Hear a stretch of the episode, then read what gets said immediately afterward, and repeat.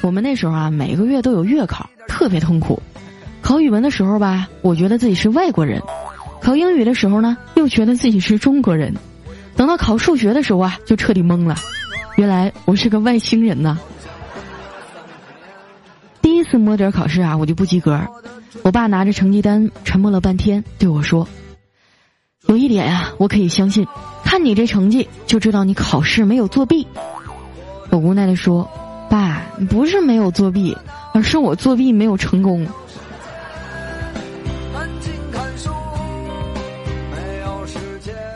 好不容易熬到毕业了，还是没能逃过老妈的唠叨，成天问我啊啥时候找对象。我说妈，你咋就这么着急把我嫁出去呢？我可是你身上掉下来的，你怎么一点都不心疼我呀？我妈说，那屎还是从你身上掉下来的呢，你怎么不心疼屎啊？大龄单身女青年啊，在家里是没有地位和尊严的，说不准什么时候就给你来个暴击。